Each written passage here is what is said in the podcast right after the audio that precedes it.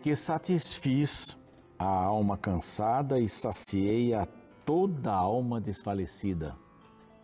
Nisto despertei e olhei, e o meu sono fora doce para mim. Nós já vamos chegar logo aqui em Jeremias, esse é o capítulo 31, versos 25 e 26. Meu sono foi doce para mim. Eu satisfiz a minha alma cansada, eu descansei no Senhor. E meu sono foi doce, doce para mim. É isso que Deus quer para você, para mim, para todos nós. Que descansemos nele. Nesse corre-corre dessa vida maluca, não é? Acorda cedo, trabalha, pega metrô, pega carro, pega trânsito, volta, almoça correndo. Né? Isso é para quem trabalha fora, né? E aí aqueles têm responsabilidade com crianças, pega a filha, arruma filho, leva para a escola, busca da escola, ficou doente a noite toda, leva para o médico, correria, correria, correria. Desempregado, corre atrás de emprego, corre atrás de consulta, descansar no Senhor, né? A gente não pode parar, tem que ir atrás da consulta, mas a gente corre demais. Vamos descansar no Senhor. É o convite aqui para ter um sono doce, doce, como diz a palavra. Essa é a palavra. E este aqui é o programa Reavivados por Sua Palavra. Todos os dias estamos aqui.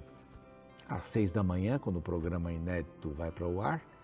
Depois às onze e meia da noite e às três da manhã. Nos acompanha aí pela TV Novo Tempo. Estamos também no YouTube, já passamos lá meio milhão. Convido você para se inscrever também no nosso canal. Nosso canal é Reavivados por Sua Palavra NT. E às seis da manhã também é disparado um novo programa para você, tá? Todos vão ficar gravados ali. Claro, você já conhece como é que funciona, funciona o YouTube. E aí você pode mandar para os amigos por este link uh, do canal ou o link do programa de cada dia, tá bom? Vai lá, se inscreva. Nós também estamos no NT Play, ali há outros conteúdos além dos da TV. Estamos é, também no Deezer, no Spotify, dá para ouvir, né? Esses são plataformas, estas são plataformas para você ouvir. E dentro desse, de, dessas plataformas todas, a gente tem aí um cantinho para você escolher para estudar a palavra, tá bom? Estudar conosco. Mas importante é você acordar, arrumar a cama, estudar a palavra, estudar a palavra. De manhã é melhor, mas não importa, seja qual, qual hora do dia, estude a palavra. Depois saia para ser Jesus para as pessoas. Nós estamos muito encantados aqui com os nossos amigos, irmãos, queridos, apoiadores dos Anjos da Esperança. São pessoas que acreditam que é novo tempo. Ela foi é, instituída por Deus para pregar o Evangelho em português e espanhol para todo mundo através da rádio, da TV, das mídias sociais e dos cursos bíblicos. Se você quiser fazer parte deste grupo, será muito bem-vindo. Aqui está um WhatsApp para você mandar uma mensagem dizendo eu quero ser um anjo da esperança, quero saber mais, você vai receber as informações, tá bom? E falando em, em estudos bíblicos, né? Aqui nós temos esse material preciosíssimo, Superlupa, A Volta ao Mundo em Sete Dias, ele é, é todo ilustrado aqui, começa com a criação, é para reafirmar esses propósitos da criação, primeiro dia, segundo dia, terceiro dia, e deve estar tá aí, o Dr. Boris deve estar tá aparecendo aqui, fazendo a, a, a publicidade aqui eh, desse, de, dessa revista fantástica, desse estudo bíblico sobre a criação, para crianças, né? Filhos, amiguinhos dos filhos, sobrinhos, netinhos, sobrinhos, netinhos. Aí você pode encaminhar a revista, tá bom? Nesse WhatsApp aqui, que é diferente do outro, para ser é, um anjo da esperança. Nós vamos para o intervalo agora. Na volta, o penúltimo capítulo de Isaías, 65, em que maratona. Espero você não saia daí.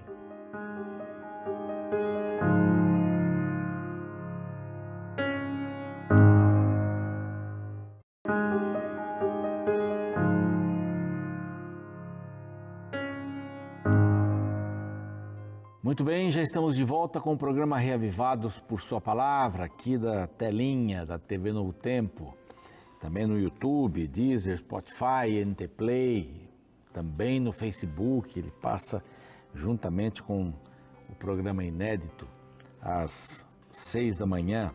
No penúltimo capítulo, então, vamos dar só uma, uma refrescada aqui. No 60 em diante, é o último bloco, o reino e a glória. O 60 falou sobre o amanhecer de um novo dia para o povo de Israel. O 61 fala sobre o começo de uma nova vida. Então, o Espírito do Senhor está sobre mim, me ungiu. Aqui é o Messias falando e todos nós que queremos colaborar com a pregação do Evangelho. O 62, a dádiva dos novos nomes, um novo nome para Jerusalém, não é? Não é mais desamparada, deslocada, desolada, mas desposada, minha delícia, povo santo, redimidos do Senhor, outros nomes, né? Eh, que podem é, ser usados por causa da situação que ela vai viver, iria viver aqui na terra, não foi possível, mas a nova Jerusalém virá com toda glória e majestade. 63 e 64, a proclamação de uma nova vitória, fala da vitória sobre Edom, Babilônia, é, e encaminha a gente para a vitória sobre o, o pecado, né? Que só em Deus, só em Deus, só em Deus fala sobre os trapos de imundície e tal. E agora o quinto, a quinta, a quinta divisão aqui desse finalzinho, 65, depois tem mais uma aí para 66, a bênção de uma nova criação. E já começa falando sobre os gentios. Fui buscado pelos que não perguntavam por mim. Fui achado por aqueles que não me buscavam a um povo que não se chamava do meu nome.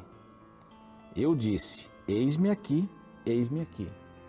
Qualquer um que clamar para o Senhor será ouvido. Qualquer um. Às vezes as pessoas me encontram e dizem, pastor, o senhor pode orar por mim? Porque a sua oração vai chegar mais depressa no céu. Não, não tem isso, não existe isso. De maneira nenhuma existe isso. Não é? A nossa oração é ouvida. Ele diz assim: é um povo que não, não me segue, não leva o meu nome. Mas eu vou dizer, eis-me aqui. Vou dizer, eis-me aqui para eles. Estendia as mãos todo dia a um povo rebelde. Então ele vai dizer assim: Eu disse, eis-me aqui, para esse povo que me procura, porque eu estendi a minha mão todos os dias para um povo rebelde, porque aqui ele vai dar a resposta para os rejeitados, os rebeldes. Depois ele vai dar a resposta, Deus, né? vai dar resposta para os salvos, o restante fiel. Tem um grupo fiel. Sempre houve um grupo fiel. É? Mas ele está dizendo assim: os gentios me buscam, mas eles nunca perguntaram por mim.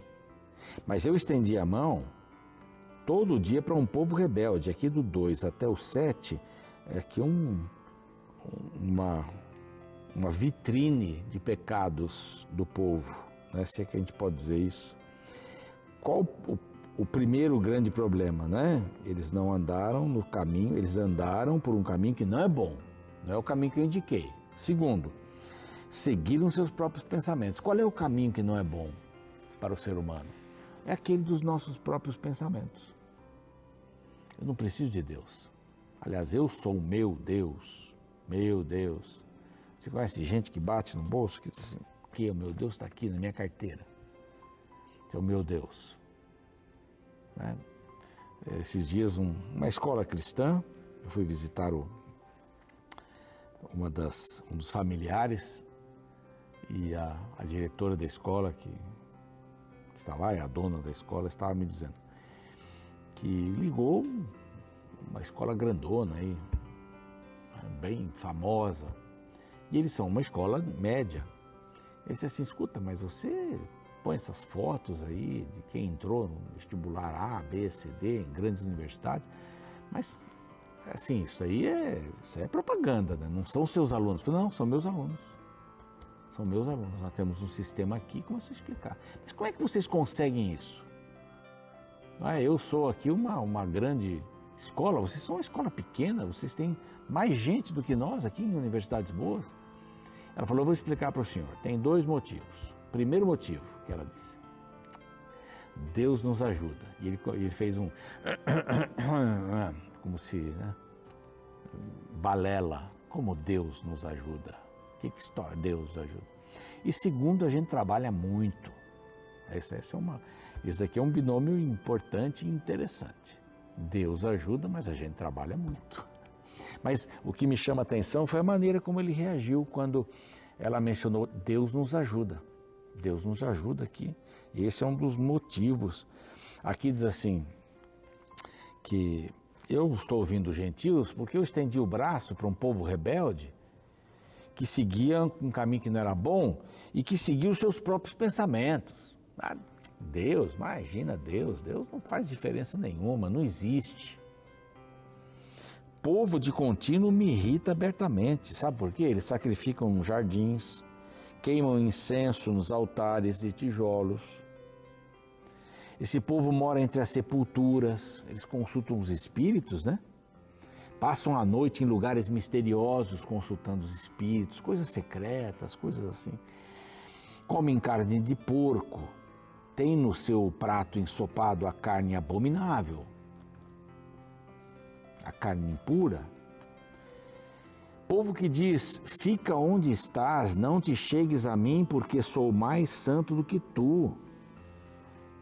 És no meu nariz como fumaça de fogo que arde o dia inteiro, todo dia. Vocês não são nada. Está vindo um povo agora os gentios, os que não têm nada a ver com o nosso povo, não nasceram de Abraão, e eles estão me procurando. Agora vocês estão dizendo assim: epa, epa, epa, peraí, não se aproxime, nós somos mais, mais do que tu. Eis que está escrito diante de mim, e não me calarei, mas eu apagarei. Desculpe, mas eu pagarei vingar-me-ei totalmente. É inadmissível o que vocês estão fazendo. E no verso 7 vai aumentando aqui. Queimaram incenso nos montes, afrontaram nos outeiros, assim, onde eles faziam suas relações sexuais com as prostitutas cultuais. Pelo que eu vos medirei totalmente a paga devida às suas obras antigas tem consequência. Tudo na vida tem consequência, né? A lei da consequência, isso é uma lei perene. Ah, não estudou para a prova, não vai bem. Ah, colou, ah, um dia você vai precisar desse conhecimento e não vai ter. Tudo tem uma consequência. Então vocês estão se afastando de mim? Tá bom, tem consequências. Quais foram as consequências desse povo rebelde? Cativeiro babilônico. Agora vem a resposta de Deus salvo os restantes, né? eu rejeito os rebeldes e salvo os restantes fiéis, os que não dobraram joelhos a Baal. Ele chama de meus servos, ele vai usar aqui meus eleitos, meus servos. Está aqui, vai usar várias vezes aqui, meus servos. Mas está aqui. Assim diz o Senhor: como quando se acha vinho num cacho de uva, se diz: não desperdice, pois há bênção nisso. Que cacho de uva fantástico. Não vamos destruir um cacho de uva bom, que tem suco, que tem sumo. E diz assim: farei sair de Jacó descendência e de Judá um herdeiro. Aí, esse herdeiro, o Messias, que possua os meus montes e os meus eleitos herdarão a terra, e os meus servos habitarão nela. Ele vai começar agora a falar de meus servos. Os meus servos são aqueles que sobraram, aqueles que foram fiéis. Quando o povo todo pecava, sempre tinha um grupo de fiéis que não se vendiam, que andavam firmes como a bússola é firme lá para o norte, né? Não muda. Saron servirá de campo e pasto de ovelhas, e o vale de Acor, Acor de lugar de repouso. São lugares lindos. O Saron é perto do, é, do Carmelo, local bonito. Não é? Esse vai ser o repouso do gado. É lindo o local, mas vós outros, vocês que estão aí firmes, que não me abandonaram, que não dobraram os joelhos para Baal, para qualquer outro deus, né? Marduk, Mardoque, Aqui vocês, o Bel, lá de Babilônia, vocês não dobraram. Eu estou com vocês. Eu repreendo, eu rejeito os rebeldes, estão lá comendo carne de porco, que estão fazendo coisas que eu disse para não fazer, adorando deuses, não é cultuando nos montes. Então esses eu rejeito, mas eu salvo os restante, o restante fiel. Os meus servos, os meus eleitos. Não que Deus escolheu um e o outro não escolheu, não é isso. Os meus eleitos, quem, quem quis, quem se elegeu para ser filho de Deus. Não é? Deus elegeu a todos, elegeu. Mas vós outros, os que vos apartais de mim, do, do Senhor, digo melhor, os que vos esqueceis do meu santo monte, e os que preparais mesa para a deusa da fortuna, e misturais vinho para o Deus do destino. Olha, quanta bobagem pelo caminho, quanta bobagem. Também vos destinarei a espada. Eu chamo, vocês não respondem. Falei, vocês não atenderam. Mas, diz aqui, se eu fiz uma, uma tradução livre aqui, né? Mas fizeste o que é mal perante mim, e escolhestes aquilo em que eu não tinha prazer. Aqui vai aparecer escolhestes, aqui no capítulo 66, também no verso 3, vai aparecer como escolheram seus próprios caminhos. Nós podemos escolher os caminhos. Podemos escolher. Podemos escolher um caminho que não tem nada a ver com Deus. Completamente. Nossos pensamentos, lá como eu disse no início. Mas não vão ser, ser caminhos bons, não serão caminhos bons escolhas, nós temos a capacidade de escolher. Quando você acorda, você escolhe se vai ficar bem ou não. Você já diz isso. Ah, hoje vai ser um dia terrível, comecei com o pé esquerdo. São escolhas. A roupa que você vai sair, o caminho que você vai fazer, você escolhe o tempo todo escolhendo. Comida que vai comer, quantidade que vai comer de cada coisa. Você escolhe que programas vai assistir. Que... Você escolhe. Pelo que assim diz o Senhor Deus: Eis que os meus servos comerão, mas vós padecereis fome. Então, os meus servos beberão, vocês terão sede. Eles se alegrarão, vocês vão ficar envergonhados. Eles cantarão, coração alegre, vocês vão gritar de tristeza, vão uivar. Porque quem não tem Deus não tem onde se agarrar. Quem não tem Deus não tem onde se agarrar. Você vai agarrar, ah, se agarrar em você mesmo. Aí ele diz que cria novos céus, nova terra que coisa linda, olha. Isso para aqueles que forem fiéis. Um lugar que não vai ter mais clamor, não vai ter mais choro, o povo vai ser alegre. Eu estou pulando aqui por causa do tempo, não é? é? Ele diz assim que não haverá nela criança para viver poucos dias, não vai haver morte prematura. Está falando duplamente de Jerusalém e da nova Jerusalém, as duas nem velho que não cumpre os seus dias, morrer prematuramente também. Morrer aos 100 anos é morrer ainda jovem. Está falando de Jerusalém aqui, mas ele está comparando agora com a Jerusalém, está fazendo essa, essa dupla visão aqui. E, ah, bom, verso 21. Eles edificarão casas, vão habitar nelas, plantarão vinhas, vão comer o seu fruto, não vão edificar para os outros, não vão plantar para os outros, vai ter a vida longeva como a árvore, e os meus eleitos desfrutarão, verso 22, de toda a obra das suas mãos, não trabalharão à toa, nem terão filhos para calamidade, será uma benção. Né? E a gente imagina que, como foi perguntado como vai ser lá no céu, né? E os saduceus perguntaram né, para Jesus. Ele diz assim: Não, vamos ter como os anjos, não vamos procriar. Não vamos procriar. Aí fala do trabalho, e aqui vem uns versos que eu gosto, 25. O lobo e o cordeiro pastarão juntos. O leão comerá palha com o boi, pó será comida da serpente. Não se fará mal, nem dano algum em todo o meu santo monte, diz o Senhor. Isso é perfeição, não é? É o que Deus queria aqui na terra e o que Deus vai nos dar lá no seu reino e depois aqui nessa terra renovada. Que mensagem, hein? para os rebeldes, para os fiéis, onde é que você quer estar? Ah, eu quero viver na nova terra. Eu quero viver com essa esperança toda que tem em meu coração hoje.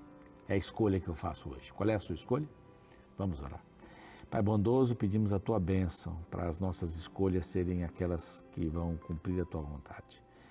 Nós queremos estar no teu reino, queremos já ter o reino no coração. O reino já está entre nós, mas nós queremos viver no teu reino e depois nesta terra renovada.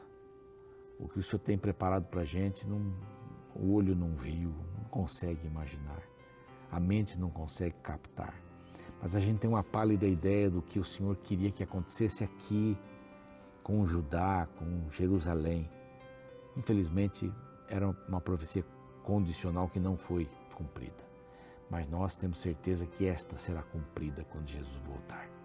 Prepara o nosso coração, nós queremos fazer boas escolhas em nome de Jesus. Amém. O programa segue, a gente fica por aqui. E amanhã o último capítulo de Isaías, em 66 aí. Não perca por nada. Até mais.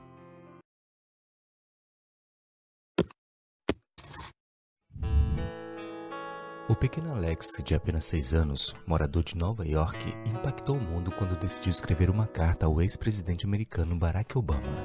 A carta foi escrita depois que Alex viu uma fotografia na qual Miranda Knish, um menino sírio, estava em estado de choque após ter perdido os pais em bombardeio em Alepo.